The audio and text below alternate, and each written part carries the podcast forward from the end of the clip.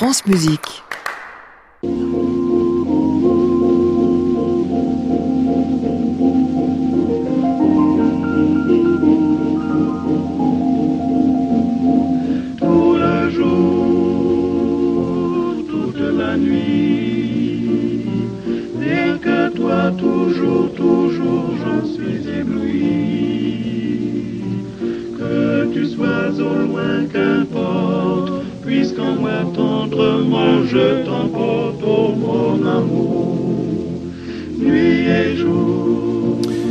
Bonsoir à tous, bienvenue dans le Classic Club sur France Musique toute la semaine à 22h en direct depuis l'hôtel Bedford à Paris au 17 rue de l'Arcade et chez vous jusqu'au petit matin en passant par francemusique.fr en réécoute et en podcast. C'est un opéra dont en effet on va parler, faut dire c'était au départ un livre dont on parla beaucoup il y a une douzaine d'années, Les Bienveillantes de Jonathan Little qui a reçu un prix fort célèbre et qui fit un scandale absolu. Pourquoi le monter en opéra et qu'est-ce que ça nous donne? On va en parler en deuxième partie de programme avec le compositeur Hector Parra. Et la première, ce sera pour un ténor, chanteur magnifique, qui lui a fait aussi de la contemporaine, mais qui actuellement est sur les planches de la Bastille. Pour la flûte enchantée, c'est Mathias Vidal.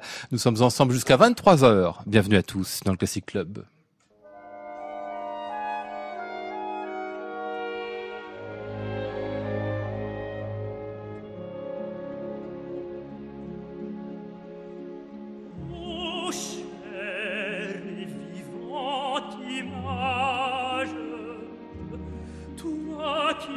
Qui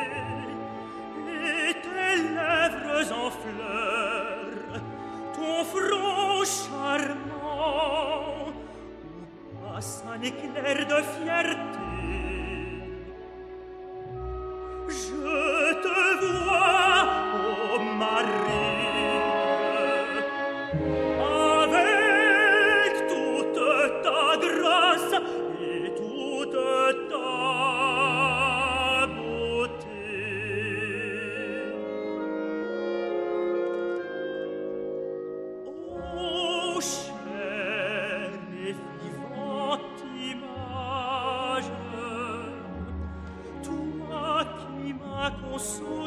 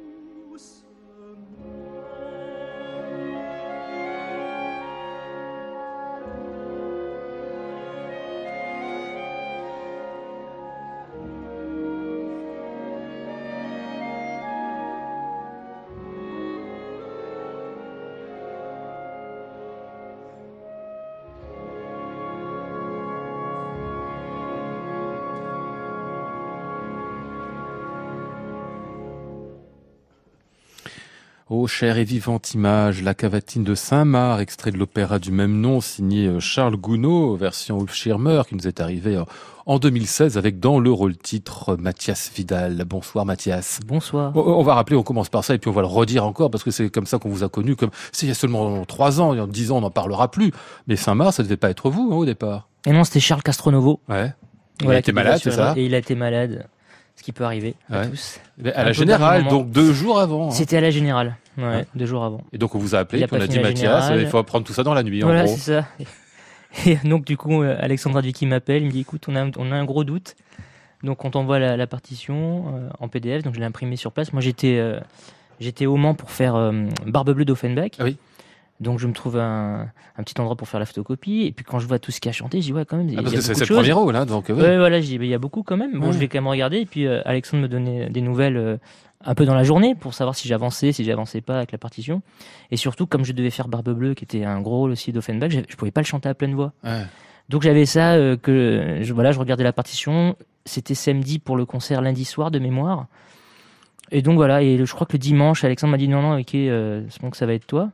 Bon, là, je chantais euh, Barbe Bleue.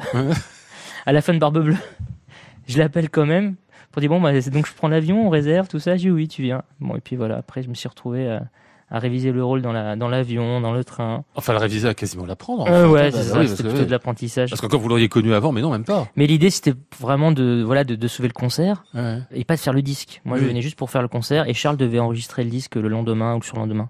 Hmm. Voilà. Après peut-être qu'il était pas, il a pas retrouvé sa forme. Et puis c'était tellement bien ce qu'on a entendu là qu'ils ont dit bon, bon on va récupérer ça. quoi. ouais, non mais.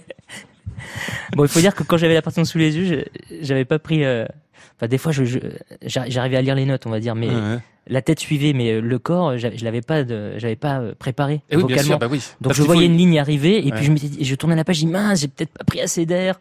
Donc je voyais la, la- la- et, et tout ça en direct. Et Ouais. alors les micros, je m'étais dit bon, alors c'est peut-être pour le disque. Et après j'ai su que c'était retransmis en direct, un peu dans le monde entier. J'avais eu des nouvelles du Japon, tout ça. j'ai dit bon, d'accord. Parce que c'est vrai, on se rend pas compte. Il faut pas simplement la- l'apprendre un rôle, il faut l'incorporer. Oui, parce que finalement, on est tous euh, lecteurs, euh, plus ou moins bons lecteurs, Ouais. mais les, les chan- le, le- le chanteur doit surtout se le mettre dans la voix. C'est le plus important. C'est vraiment le côté charnel qui doit. Et alors là, on le euh, chacun a sa cuisine. Certains le bossent avec leur prof de chant, avec leur Mhm. chef de chant, tout seul. Des fois en répétition, on a un laps de temps, mais il faut bien deux semaines, un mois, deux mois pour les rôles très importants, plusieurs années pour vraiment euh, pouvoir les, euh, les tenir jusqu'au bout et avoir une marge de sécurité Ah oui. quand on est sur scène. Ah. La marge de sécurité, c'est-à-dire qu'il faut toujours chanter, euh, comme disait, Oui. surtout les ténors à 90%. Quoi. Oui, voilà. ça, bon, hein. après, bien sûr, on peut chanter un peu plus pour pour passer des étapes dans sa carrière, mais il faut quand même avoir cette marge de sécurité qui fait qu'on a encore plus de plaisir et on peut pallier à énormément d'aléas qui peuvent tout le temps arriver. Hmm. Enfin, ce qui est certain, c'est que vous êtes, au moins, grâce à ça, on le sait, non seulement magnifique chanteur, un, mais un génial lecteur. Euh, euh, bonsoir, Hector Para. Bonsoir. Pour un compositeur, c'est précieux, un homme comme Wow, ça. Hein. Oh là oui, là. C'est impressionnant. Mais ça impressionne, Ouais, hein. ouais, la voix est très belle, bien sûr. Ah, non seulement la voix est très belle, mais en plus, Très, il, très belle. il a pris Mais ça. cette euh, lecture in- incroyable, bien sûr, c'est un autre tour. Oui. Ça prend d'ailleurs la lecture ou c'est un, un talent naturel, je sais même pas. Ou c'est simplement qu'on a fait beaucoup de non, c'est la solfège. pratique, ça s'apprend. Au conservatoire, je- comme j'étais pianiste de formation, je pensais ne pas faire de solfège et Sabine Vatin me dit non, non, viens, on va apprendre des choses, on va apprendre des choses sur le fait chanteur. Et moi, je, je la regardais un peu de haut, je dis mais non, tu vas rien m'apprendre. Eh ben, elle m'a pratiquement tout appris. Elle m'a comment déchiffrer une partition sans l'aide du piano. Ah ouais? Ouais, ça c'était passionnant. C'est-à-dire qu'ils C'était avec des intervalles, c'était que des exercices. On prend les intervalles, la tierce, la carte, la quinte. Et moi, je, pratiquais pas, pas encore ça. Je, je, je divisais encore le piano. Et quand je suis devenu papa, j'avais plus le temps d'être au piano, donc j'allais au parc accompagner mes petits bouts. Ouais. Et je prenais les partitions. Et là, je me rappelais de toutes les leçons que j'avais après avec Sabine. Et j'ai appris des tonnes de partitions dans le parc. Dans le parc, donc pas mal de en surveillant les gosses. Exactement. Ouais, c'est ça. C'était mon bureau, quoi. Donc du contemporain, vous en avez fait du contemporain aussi, hein, des, des- des sacrés Oui, rôles. l'année dernière, on a fait Ouais. Fando Ellis avec Bonhomme à Saint-Etienne. Et c'était un très beau rôle. C'était un rôle long aussi celui-là. C'était un rôle très long. Ouais, ouais, l'avez pas pris en une nuit. C'était deux heures. Ah non, là, je crois que j'ai jamais autant travaillé une partition de ma vie. Ouais. C'était, j'étais en Russie pour, pendant Féton, je sortais pas avec les copains. Je faisais deux heures par jour pendant un mois. Euh, c'était vraiment euh, intense. Ouais, la musique contemporaine, il faut passer du temps, se l'approprier, avoir cette marge justement de sécurité. Et encore, quand on a répété, il y avait encore plein de choses de subtilité. euh. Mais voilà, il a fait un super travail, Benoît. C'était la moindre des choses, c'était de se donner à 100%. Mm. Et euh, surtout, il a, voilà, il a composé. Alors, c'est ça qui est super avec les compositeurs. Vivant, c'est qu'il compose pour les interprètes, ce Ouais. que faisait euh, Gounod aussi. C'est-à-dire, il a- Samar, il a fait pour un interprète de, de- de son époque, et là, c'était le cas. Donc, Benoît a bien écouté ma voix, il m'en a parlé. Donc, c'était un rôle sur mesure. Mhm. Et vraiment, euh, que du bonheur. Beaucoup de travail, beaucoup, beaucoup, beaucoup de travail, mais sur scène, c'était deux heures intenses. Parce qu'on reproche parfois à la contemporaine de dire, bah oui, mais c'est de la musique qui est faite pour l'instrumental et qui va vous casser la voix. Non, si c'est écrit normalement, Non, enfin, non, correctement quand même. pour la voix. Oh, j'en ai fait pas mal, non, c'est rare. Ouais. Oui, ça peut arriver, mais là, vraiment. On se casse plus on la voix dans du attention. Wagner si on chante mal que dans du. À mon avis, Ouais. enfin, si on n'a pas la voix pour Wagner, mais on se casse la voix. Très Ça, facilement. sûr, ouais. Hector Parra, vous faites attention aux chanteurs aussi, vous, vous les Oui, rencontrez sans doute, avant. sans doute, Ouais. Oui, oui, c'est, on écrit pour quelqu'un. hein, après, bien sûr, il y a 50 types de voix différentes, peut-être.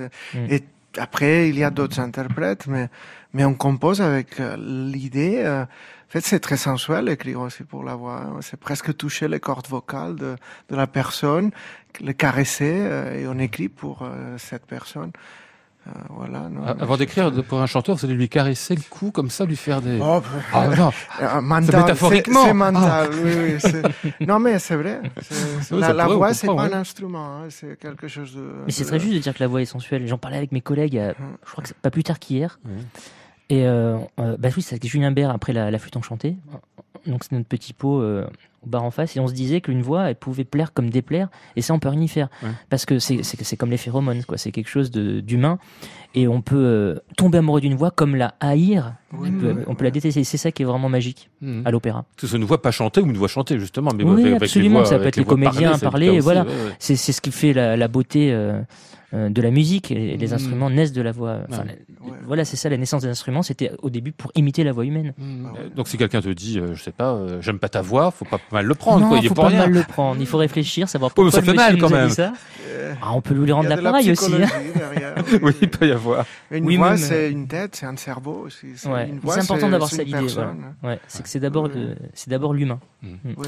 On parlera un peu plus tard avec vous, Hector Parade, Bienveillante, qui est montée depuis quelques jours à l'Opéra d'Anvers, qu'on pourra voir à partir de dimanche à l'Opéra de euh, Gand. Mais on va faire la première partie de programme avec euh, euh, vous, euh, Mathias Vidal. Tiens, un petit souvenir d'un truc que je veux dire presque ancien, mais comme vous êtes encore un très jeune chanteur, c'est pas si ancien que ça, dit ça. Merci, merci. Ça a beaucoup. 7 ans, 8 ans, Pop, c'est sérieux.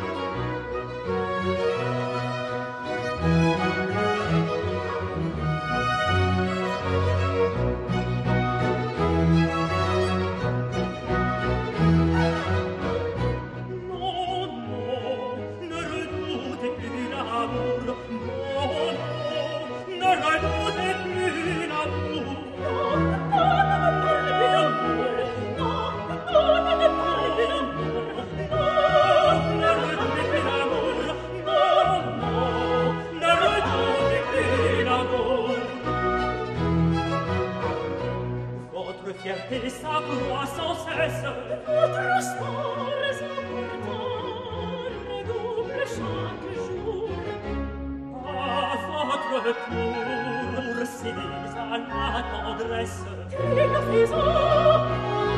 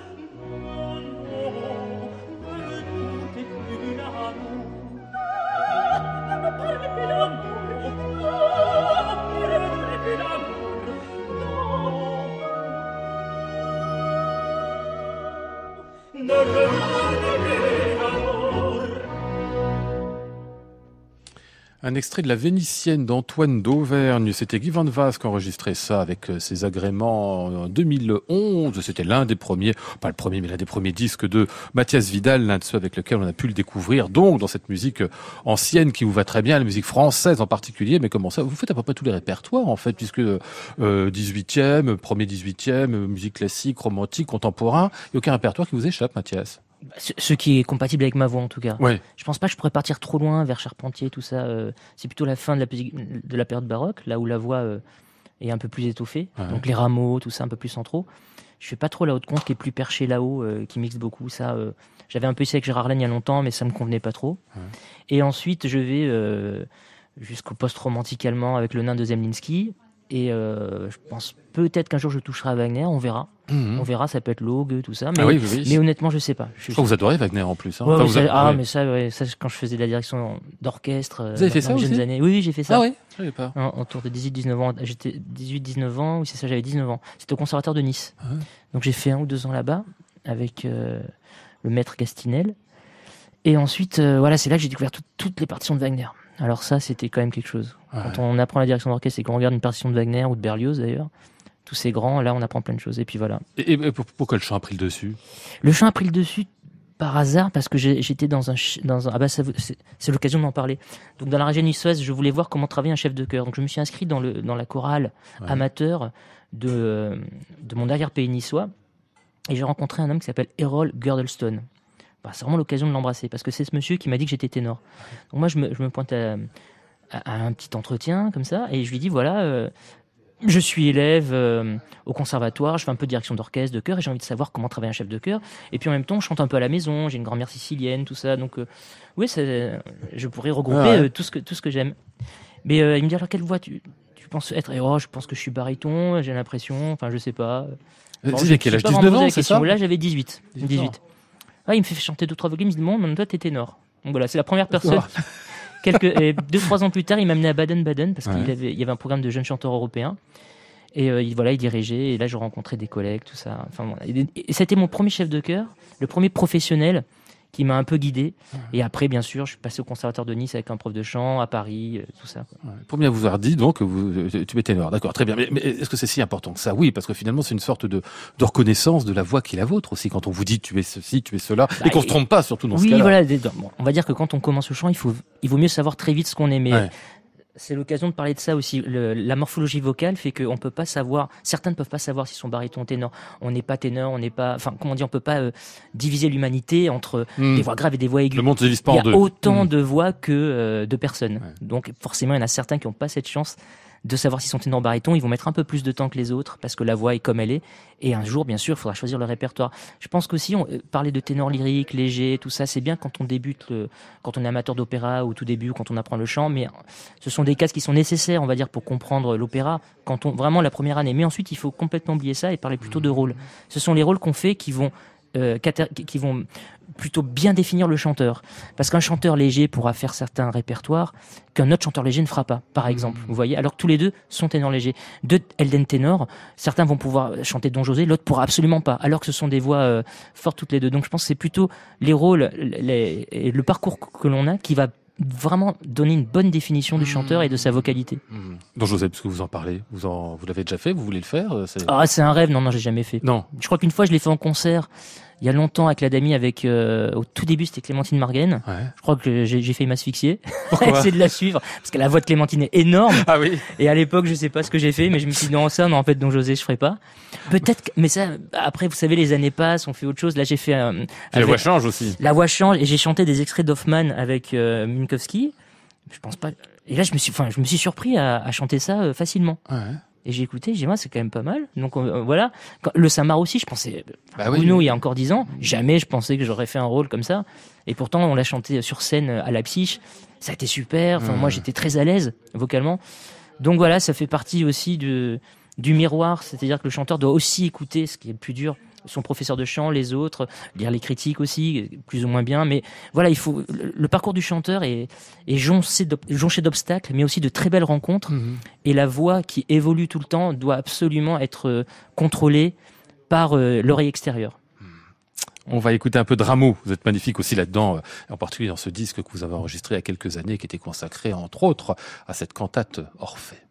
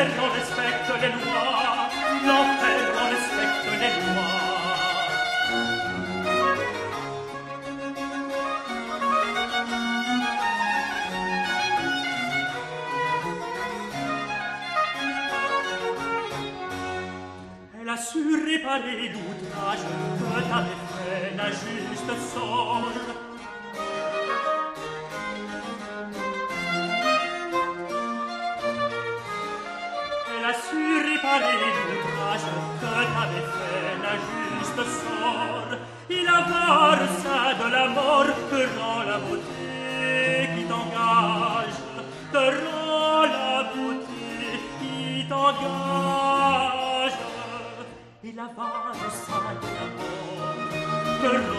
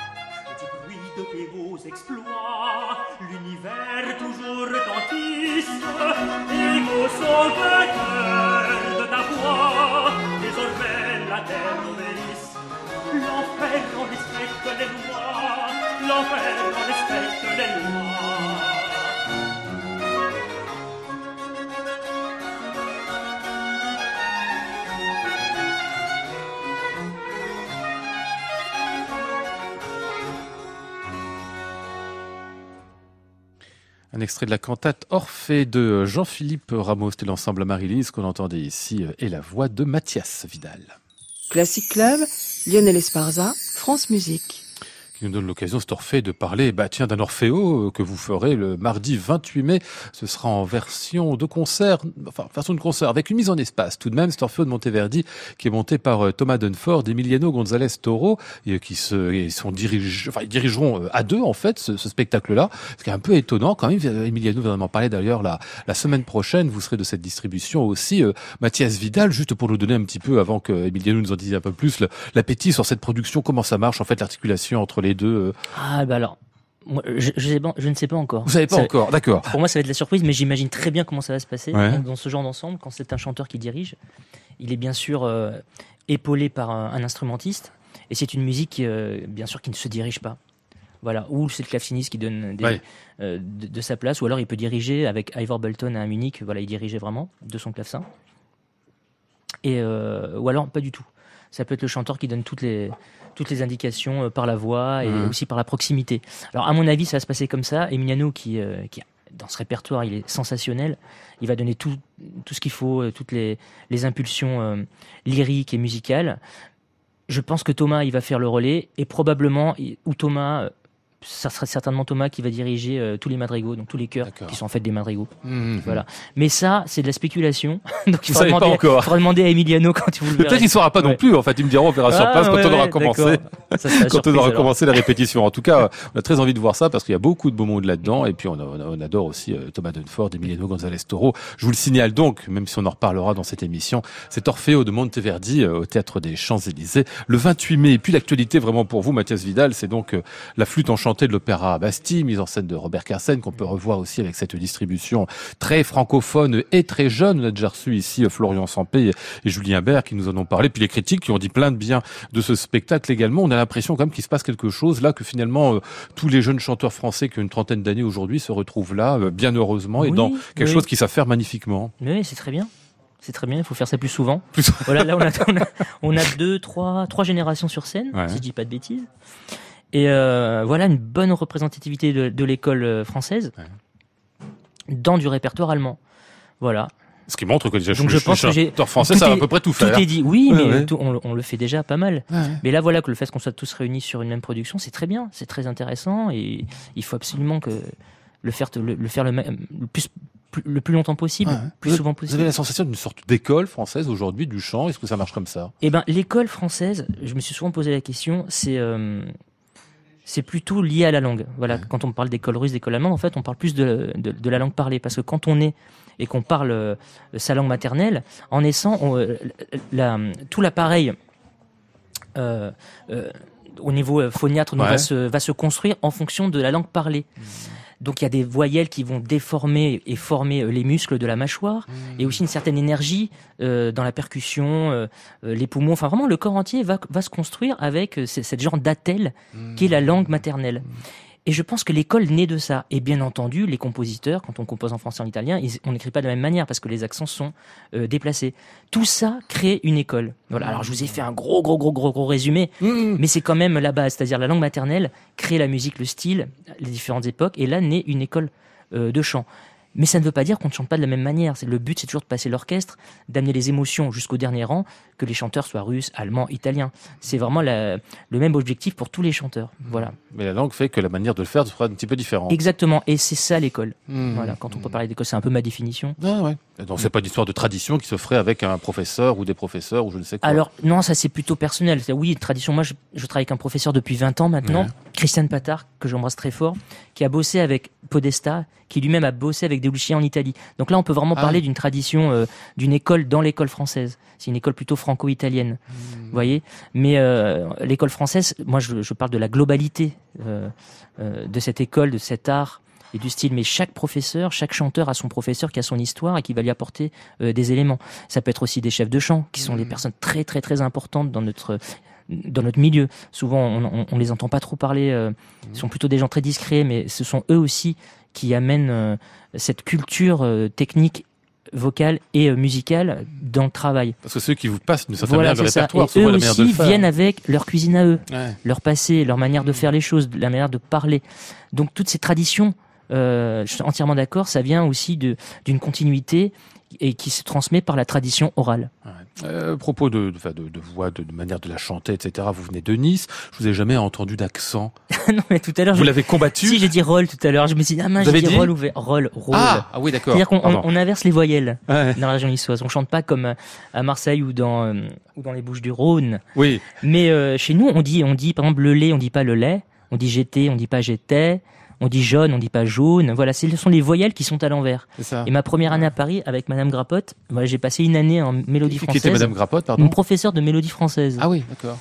Et elle vous a 2000. repris sur toutes les. Elle a passé une année à me remettre les voyelles dans le, Oh, bon, de dans le bon ordre. Elle était très patiente. oui, mais alors du coup, vous êtes conscient de toutes les voyelles, des manières dont on les fait, dont on doit. Enfin, Exactement. Et c'était. Je me rends pas compte vous On se faisait cette remarque avec Chantal Santon. Ouais. C'était euh, à Versailles. On se disait, on, on- on- doit avoir une bonne diction parce que pour nous, le français, le français, c'est une langue étrangère. Elle a très bien, très bien dit. Étrangère à cause des voyelles. Étrangère pour nous, oui, parce que Ah ouais. le- voilà, le bon français, le vrai français, à nous, est étranger, mais gentiment. C'est-à-dire vraiment, moi, je fais attention à chaque voyelle de les faire fermer, ouvertes. Bon, maintenant, c'est Ah. un automatisme. Mais au début, c'était un vrai casse-tête pour moi. Allez, on va vous retrouver euh, Mathias Vidal dans le dernier disque qui est paru, euh, où on voit votre nom, c'est dans l'Olympie de Gaspard Spontini, dont Richard Martin nous a parlé d'ailleurs lui aussi euh, dans cette émission il y, a, il y a dix jours pour nous en dire le plus grand bien et vous faites le rôle d'un certain Cassandre.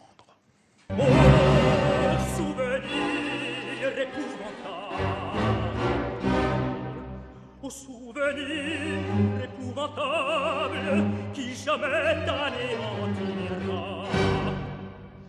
voyez-vous se faire exécrable, plongé par un barbare au sein de Statira. Voyez, voyez, oh, souvenir épouvantable, oh, souvenir épouvantable qui jamais t'anéantira, qui jamais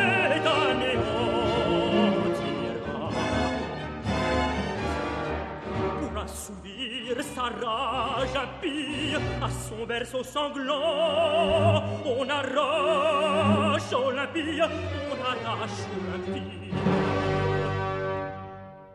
Au ciel, je vois, je vois encore cet horrible festin trompant mon jeune âge, un monstre inhumain du fatal breuvage aux armées ma main. Hélas, tout ce monde, son affreux dessein, le héros du monde trouve un assassin.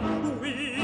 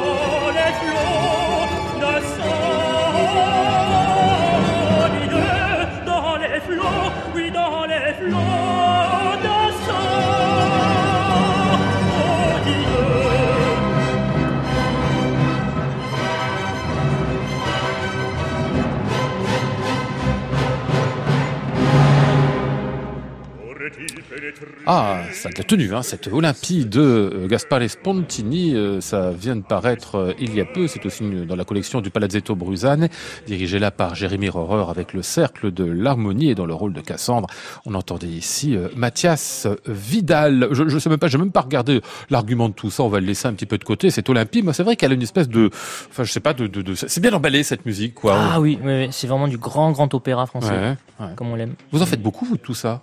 Enfin, un petit peu, quoi. Et j'ai commencé à Compiègne avec ça. Ouais. Et euh, quand le Palazzetto a, donc a été créé, j'étais des débuts du Ouais, Palazzetto. ouais. Et c'est vrai que, bon, c'est peut-être le hasard aussi qui fait que je me suis retrouvé dans cette musique-là, mais ça me Elle correspondait. vous convient pas mal, ouais. Ah ouais, c'est pas mal. S'il y a Mhm. une certaine étendue dans, dans l'écriture que j'aime bien, c'est en français. Étendu, c'est-à-dire parce que vous avez la voix aussi qui est, Étendue qui est plutôt euh, horizontalement. Ah, je ah, d'accord, Pas chose. pour la tessiture, mais c'est vaste, voilà. Ouais. C'est une musique qui est très vaste, qui, euh, qui englobe un peu comme Rameau. Mhm. À partir de Rameau, la musique française, je trouve que c'est une musique qui vraiment euh, a, a une certaine espace très intéressant, euh, un univers assez, euh, assez, oui, assez large. Pas, pas forcément dans la, dans le punch ou dans la percussion, mais vraiment quelque chose de très, euh, euh, oui, les, les frontières sont, sont très éloignées en musique française. Qu'est-ce que vous attendez comme rôle dans les années qui viennent, Mathias Vidal? Enfin, qu'est-ce que vous attendez? De quoi vous avez envie surtout? Oh, J'en ai fait déjà des beaux. C'est vrai que je... peut-être, peut-être, je sais pas si un jour je pourrais, mais si je pouvais faire un Hoffman, par Ouais. exemple, des rôles comme ça, c'est plutôt ça qui me fait avancer. Après, peut-être que je le ferai pas, hein. mais on va dire que de penser pouvoir le faire, ça, aussi, ça me permet aussi d'avancer. Ce sont des rôles vraiment, euh, pour moi, importants parce que c'est, euh, c'est représentatif de la musique française et euh, j'aime beaucoup aussi ce qui se passe sur scène. Ce sont des, des opéras euh, très joués, mais c'est pas pour rien Ouais, aussi ouais. qui sont encore au répertoire et qu'on les voit. Mais je dois dire que si je devais refaire encore des opéras comme les Boréades que je viens de faire à- avec Emmanuel Haïm ou Le Nain de Zemlinsky, euh, je serais super heureux de refaire ces, ces rôles-là. Un peu d'opérette quand même parce que j'en ai fait pas mal. Là, ça me manque. Ça fait un moment, deux trois ans que j'en fais plus. Et c'est vrai que les parts de rigolade euh, avec les collègues, ça, ça manque aussi. Mais euh, Et donc, Don José, quand même, ça faudrait que ça vienne aussi, ce serait ah, pas mal. Oui, pourquoi pas. Bien Ouais. sûr, ouais, donc José, ça pourrait venir. Mais honnêtement, si ça vient pas, euh, Ouais. ça, ira, ça ira très bien aussi. En attendant, il y aura donc, on va annoncer aussi les Indes galantes. Euh, là, ce sera l'Opéra de Paris, hein, Oui. euh, pour la rentrée, là, euh, juste euh, de la saison 2019-2020, qui sera celle du 350e anniversaire Mm. de la grande boutique, et vous serez de, de ces Indes galantes ça, de ça, c'est un projet très hein, c'est très ça important pour l'Opéra de Paris. D'ailleurs, qui m'a invité pour le fut enchanté. Et euh, voilà, c'est les 350 ans de l'Opéra de Paris. Ça va être joué à la Bastille Mhm. avec Léo, une équipe super casting. Enfin, je pense que vous avez vu ce qu'il y a Oui, dans oui. le casting. Mhm. Et euh, voilà, j'ai déjà eu le metteur en scène au téléphone. On va se rencontrer demain. Il va venir voir la flûte demain. Voilà, il est très motivé. Et euh, la billetterie a marché euh, du feu de Dieu. Ouais. Donc voilà, je pense que ça va être vraiment un- une super belle aventure. Eh bien, on y sera, et bien évidemment. Et puis, si on veut vous voir là ces jours-ci, c'est donc La Flûte Enchantée à l'Opéra Bastille avec Mathias Vidal dans le rôle de Monostatos. Classic Club, Lionel Esparza, France Musique. Jusqu'au 15 juin pour être complet. Je me tourne vers euh, Hector Parra. Intéressant d'avoir des chanteurs comme ça, quand même. hein. Ouais, il est génial, génial, Mathias. hein. ouais. Non seulement Bah, il chante bien, il est intelligent, il apprend vite les Ouais, rôles. Hein. ouais, Faut lui écrire un truc sur mesure. Hein. Faut Ah lui bah coudre un petit. euh. Avec plaisir. Alors l'actuel opéra Hector, parce que je dis ça, faut vous refaire un opéra, mais vous sortez d'un quand même, les Oui, bienveillantes, ça Là, vous a plu. euh, reposer un peu. C'est ça, hein. Parce que vous m'avez dit, en fait, c'est un opéra de 3 heures, ce qui est Oui. quand même énorme. Ah, le vous avez livre, quand même, c'est 1000 pages. hein. Ah ouais. Pas les livrets, sans doute, mais quand même, c'est une histoire immense, c'est une épopée. Hein, c'est- on peut pas la faire un opéra d'une heure et demie sur les bienveillants. Ouais, je sais bien. Et vous avez mis qu'un an pour l'écrire? Ah, oui, je, je, c'est pas voulu. Hein, j'ai eu le livret, euh, extraordinaire livret de Handel Klaus, euh, les mois de mars dernier. Et bon, bah, c'est ma- une, il y a un an. Et bien sûr, euh, je pouvais pas écrire cet opéra sans le livret fini. Euh, si j'avais d'autres projets, orchestral, Inscape, c'était écrit l'année dernière à la Philharmonie. Et, et, voilà, ça a été un projet énorme, mais, mais quand même, j'ai dédié toutes mes forces. euh, Pendant un an, vous avez fait que ça. euh, oui, je- je- j'ai laissé mon, mon, mon travail pédagogique à, à l'IRCAM. J'ai j'ai tout, tout abandonné un peu. Euh, euh, grâce aussi à ma famille, à ma femme, mon fils, qui, qui ont bien compris. Et euh, ça, ça, a été, euh, ça a été la possibilité aussi, toute la famille de, de Catalogne est venue à nous aider aussi. Ah oui, carrément. Parfois, oui, parce que mon enfant à l'école et tout, je, je devais composer. euh, Ma femme, elle travaille, elle est prof de piano conservatoire. Et, et, voilà, ça, ça a été euh, dur. Mais, mais bon, il a valu la peine. J'étais aussi à Birkenau. Euh, Ah oui. Ah mais ça, on, va, jours. on va y revenir après parce qu'on n'a pas encore parlé vraiment du euh, sujet. C'était un voyage pour Ah, moi, ouais. tout ça. On va écouter un extrait de cet opéra parce que la création, c'était donc il y, a, il y a quelques jours à Anvers, Les Bienveillantes, d'après le livre de Jonathan Little. Donc, euh, on écoute ici un extrait qui s'appelle R, fragment. Vous nous direz juste après à quoi correspondent ces sous-titres, Hector Parra.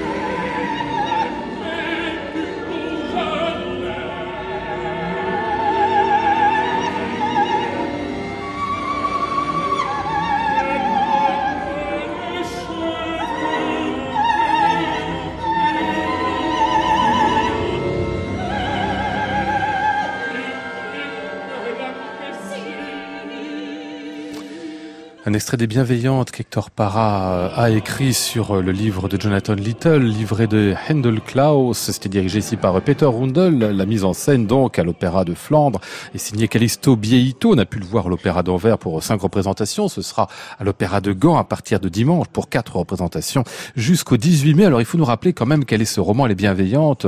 Hector Parra, Jonathan Little l'a écrit il y a une quinzaine d'années. Il est Oui. paru chez, chez Gallimard, a reçu le Goncourt en 2006. Ça a Oui. été un énorme, enfin, un énorme scandale. Non, enfin, c'était un, un livre tellement ambigu par certains aspects, puisqu'il nous présente un personnage abominable, et puis qui nous conduit quand même dans l'esprit Oui, de ce oui, personnage, qui est un tortionnaire nazi, qui est malgré tout un personnage charmant, cultivé, euh, enfin Mhm. charmant, on peut lui trouver en tout cas des ben, qualités, très cultivé, euh, intelligent quand même, mais euh, Oui, oui, oui.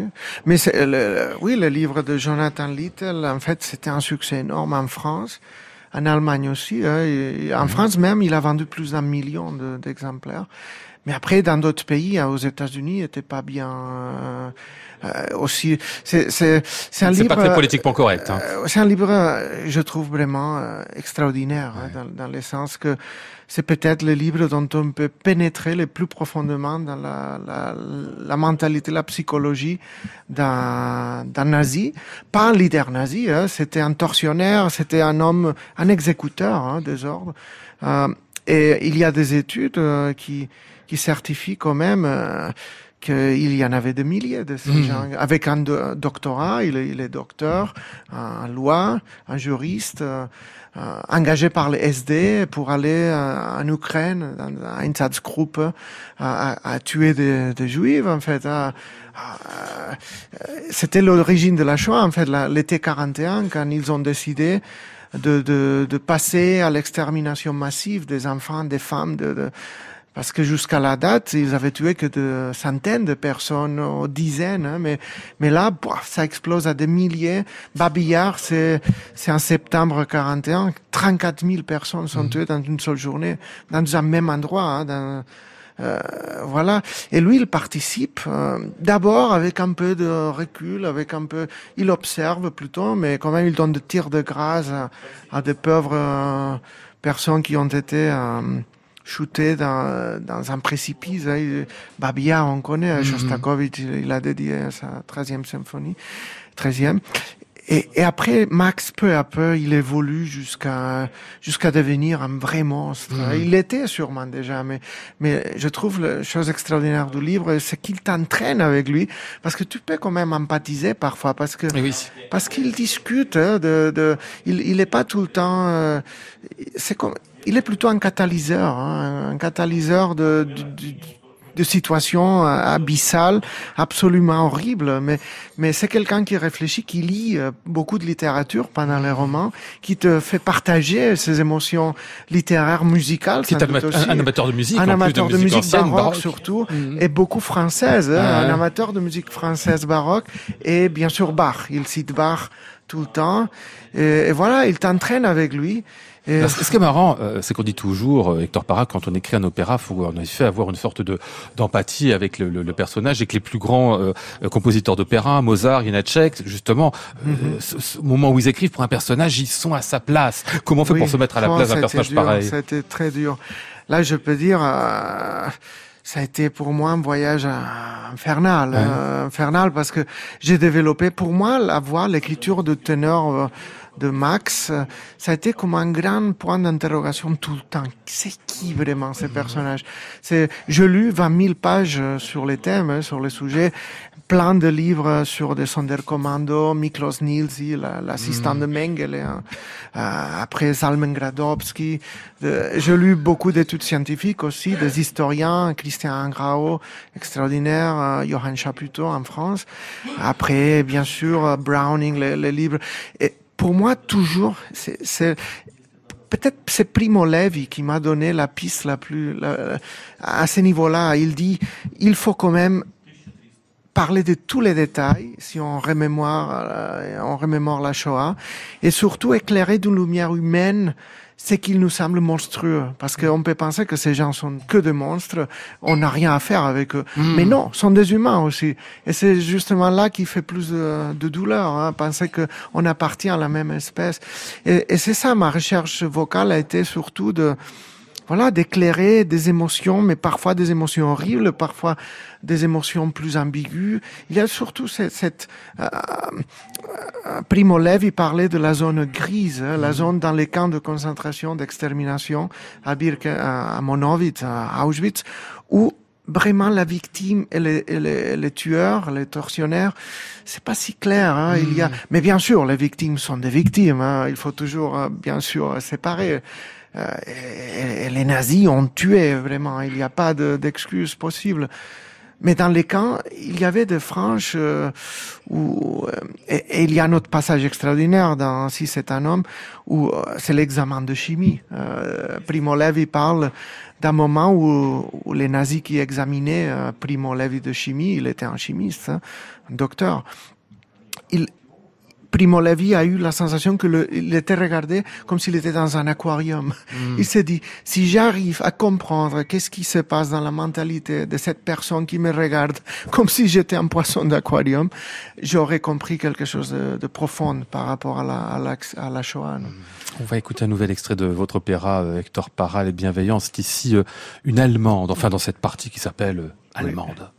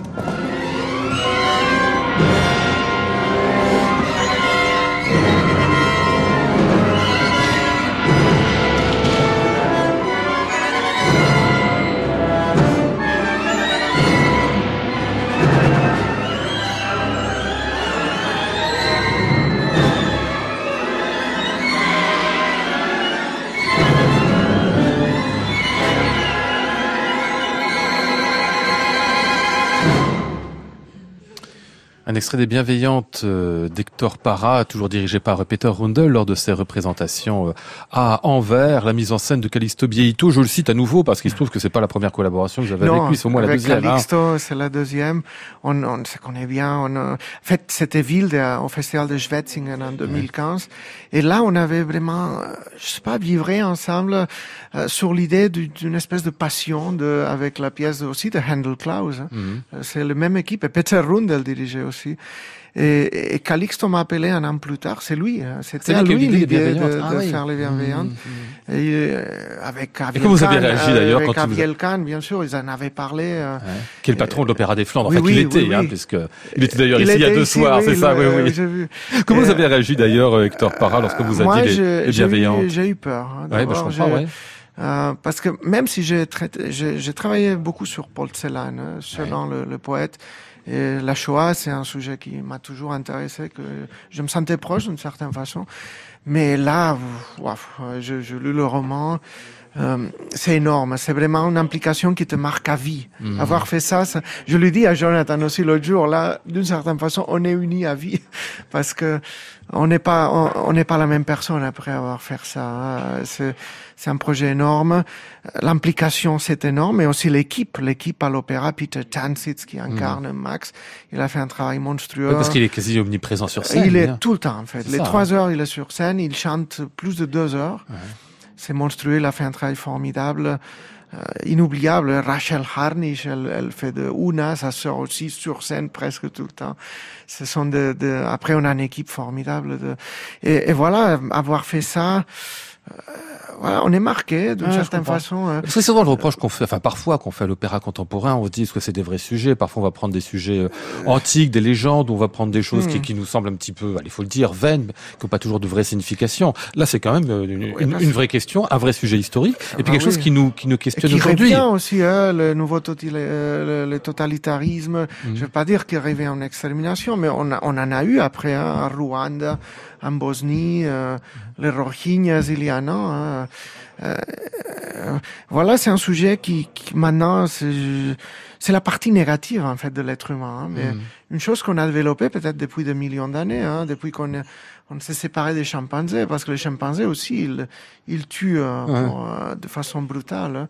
Et euh, Vous dites bien la partie négative parce qu'en fait on aurait tendance très souvent, lorsqu'on parle des nazis en particulier, à dire bon ben c'est le mal absolu, Ah donc on, on le hein. stigmate et puis on dit c'est voilà, pas nous, c'est hein, autre chose. Oui, voilà, sauf que c'est un oui. mal humain. Euh, la haine de l'autre, aussi les nazis mélangeaient aussi l'envie de, de conquête, de leur rêve fou, presque de droguer pour avoir un nouvel espace, le Lebensraum à, à- à l'est.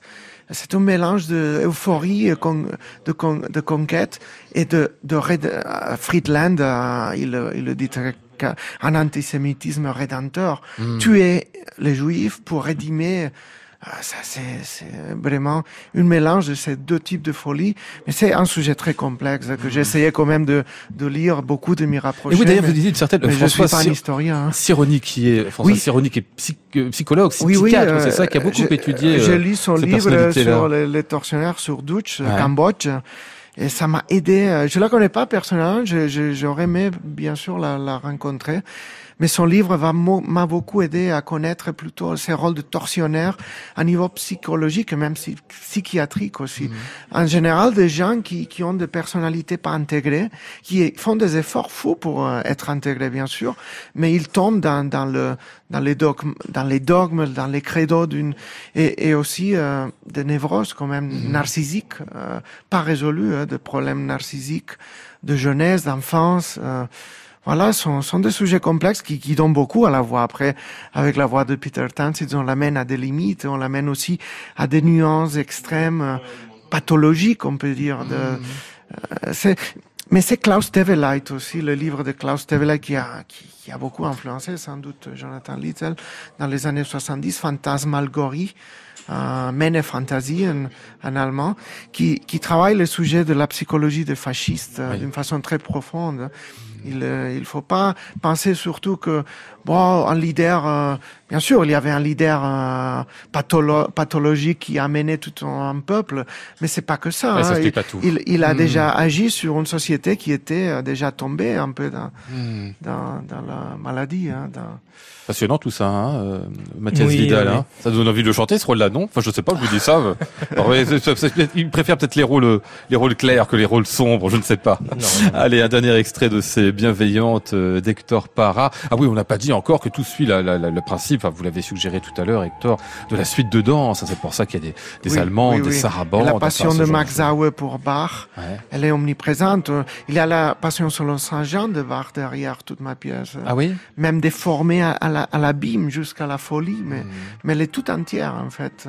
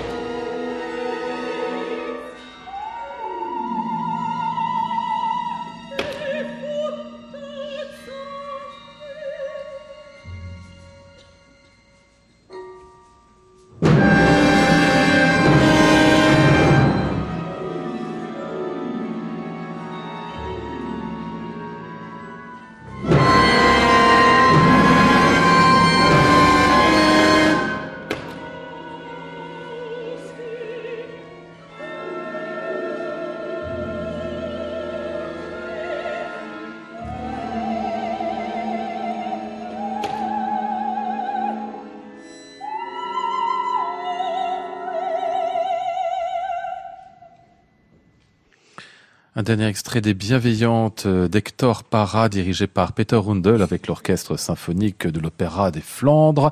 La mise en scène donc c'est pour Callisto Bieito. Cet opéra est visible à Gand à partir de dimanche. C'est à 19h30 jusqu'au 18 mai. Quatre représentations en tout.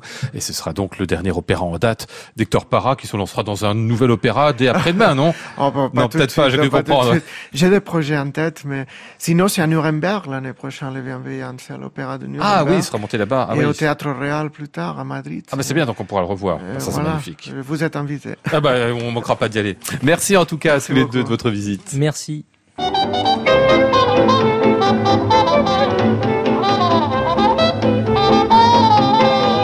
Nous étions ce soir avec Maude Nourri, Flora Sternadel, Antoine Courtin, Cyprien Creton de Limerville et Yves Lehors.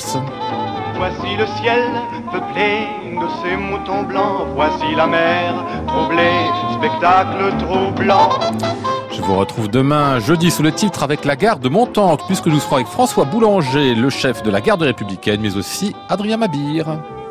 J'entends la ville qui me dit bonsoir. Et moi sur le quai de la gare, je dis de mon mieux des mots d'adieu.